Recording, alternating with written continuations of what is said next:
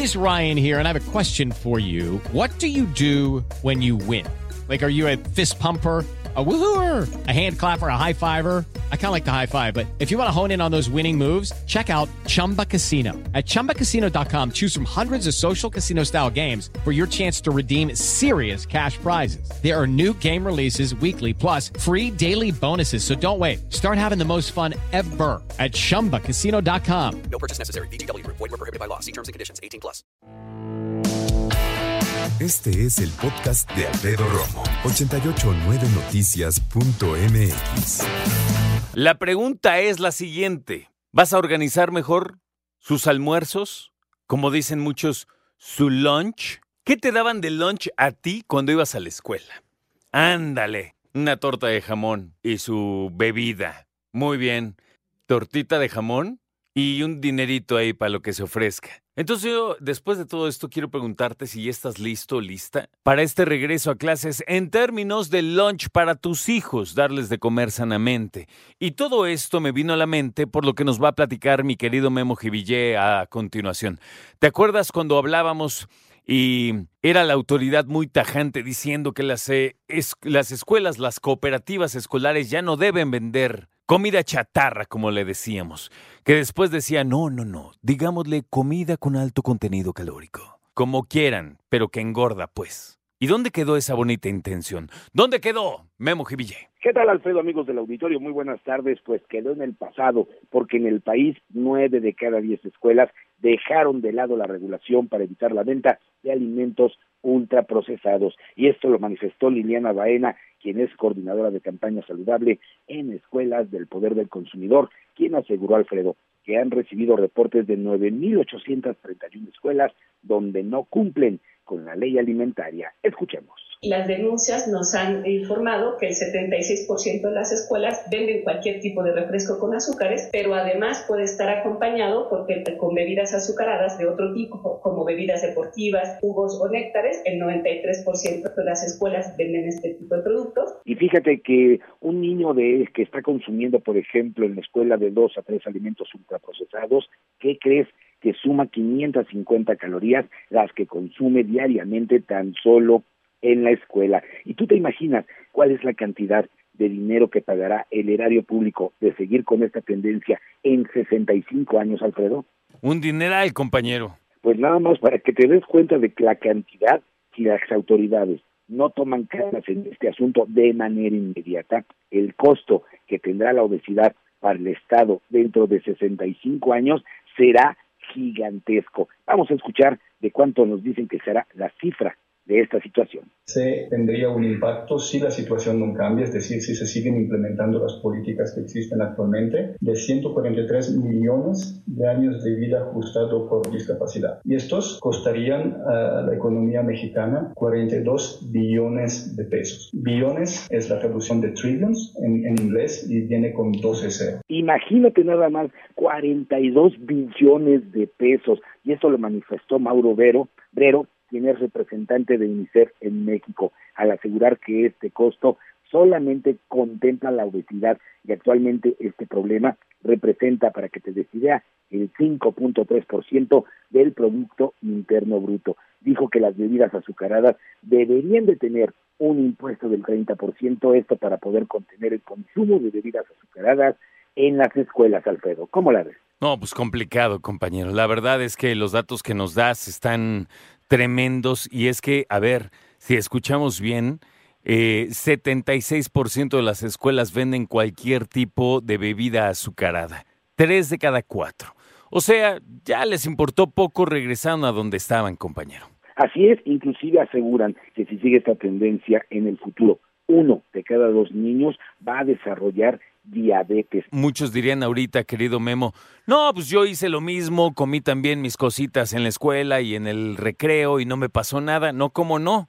México es de, los, es de los países que más sufren diabetes. Está en la sangre y lo digo en serio, es cuestión genética para los latinos, compañero. Y déjame decirte además de que este sufren de diabetes, somos de los primeros países en obesidad infantil. Imagínate esta situación, que los niños se había hecho el intento de quitar la comida chatarra, los refrescos y meter comida saludable, pues no funcionó porque hoy en día nueve de cada diez escuelas lo está vendiendo e inclusive tan solamente dos de cada diez son las que llegan a vender frutas y verduras al interior del mismo colegio a la hora del recreo. Exactamente. Bueno, pues así está la situación. Tú como papá, pues qué tema, querido Memo. Yo sé que tenemos que darnos de vez en cuando pues un permisito, ¿no? Porque no tiene nada de malo, pero también cuando hablas acerca de todo un ciclo escolar, bueno, habrá que pensar que llevan los chavos a la escuela, ¿no? Así es, bueno, y bien lo comentas, ¿no? Podrían ser hasta dos días de la semana si ya viene el chance de que estén comiendo algo aquí en la escuela y eso es mucho. Sin embargo, hay papás que lamentablemente lo hemos visto, este tipo de sopas desechables son las que consumen diariamente los niños a la hora del recreo. ¿Por qué? Porque muchas veces es lo más sencillo para que ellos salgan del problema, al menos en el alimento de los niños, y obviamente esto está trayendo problemas de obesidad con toda nuestra juventud mexicana. Bueno, pues ahí la dejamos por lo pronto. Gracias, querido Memo. Ahí está lo que tenemos que saber cuando hablamos acerca de la comida de alto contenido calórico y las bebidas también de alto contenido calórico o muy azucaradas, ¿no? Entonces es lo que tenemos que tener muy en cuenta cuando Mauro Obrero, quien uh, es el entrevistado de mi querido Memo Jiville, asegura que el costo solamente, eh, cuando hablamos de dinero, contempla la obesidad y actualmente pues, representa el 5% del Producto Interno Bruto. Pero estaríamos hablando más o menos de 42 billones de pesos cuando estamos hablando del costo de lo que significa que nuestros chavos coman tanto azúcar hoy, tanto, comida con alto contenido calórico. Este es el resultante para la salud pública. Y lo más desesperante, y lo tengo que poner en la mesa, es la cantidad de personas que tienen diabetes y que no se cuidan. Un último dato. Por cada persona que se sabe que tiene diabetes, hay otra que no lo sabe. Los expertos esperan o proyectan, mejor dicho, que en algún momento, si se sigue vendiendo en 75 de cada 100 escuelas alimentos de alto contenido calórico, vamos a tener más rápido de lo que pensamos a chavos, chavas, a lo mejor no niños, pero sí chavos, chavas, que tengan ya eh, diabetes. Entonces la situación no es tan sencilla, me parece de hecho preocupante y tenemos que poner, digamos, el dedo en la llaga, ¿no? Y al fin y al cabo, ser honestos. ¿Quién les da el lunch? Pues nosotros como papás. O el dinero. Y si le das dinero, pues dime tú qué sano te puedes comprar en una escuela secundaria o primaria. ¿Qué hay de sano que te puedas comprar por ahí? Cuando las ofertas son productos empacados, eh, altos eh, en azúcar o pues, quecas y chicharrones y papitas y todo este tipo de cosas, ¿no? No tengo hijos, pero mamá, dice Guadalupe Vasconcelos nos ponía tortas de plátano macho frito, deliciosas. Íbamos ya comidos a la escuela. Saludos. Diana Jacobo, te mando muchos saludos. Gracias, Diana. Me agrada tu programa. Qué linda. Gracias. Al igual que Espacio Deportivo de la Tarde, mis hijos están en la prepa y su alimentación es un poco difícil, ya hay mucha comida chatarra que no dejan de comerla o cambian por lo saludable. Es un batallar con los chicos adolescentes en cuanto al tema del lunch, sin olvidar que en esta etapa se preocupan por no estar pasados de peso y no verse mal. Gracias y que tengas buena tarde. Gracias a ti, Diana. Miguel Ángel Morales. El lunch es levantarse temprano para preparar algo caliente y con valor nutricional y preparar todo desde una tarde antes frutas, carnes frías, dice Miguel Morales. Oye, ¿no será que también nos confundimos en lo que desayunamos por un lado y luego el lunch? Pues yo me acuerdo que me daban un desayuno así como muy básico y rápido, me iba a la escuela y ya el lunch era la parte nutritiva, digamos, de tu mañana, ¿no? En la mañana pues yo me echaba, no sé, este, por ahí un pan tostado con jamón o eh, cereal. Pues sí, generalmente pan tostado con jamón, yo creo que era lo que casi siempre desayunaba. Y bueno, eh, ya después en el lunch, pues es otra cosa, ¿no? Hay que evitar los productos procesados, dice Miguel Ángel. Sí, sobre todo quiero yo pensar que Miguel Ángel nos señala el jamón porque es un embutido, ¿no? Y hemos platicado que como embutido, pues no, no siempre es bueno. Yo creo que el jamón no hay que satanizarlo, si lo usamos, lo consumimos, de vez en cuando, pues no pasa nada, ¿no? Me parece. Salvo tu mejor opinión, por supuesto.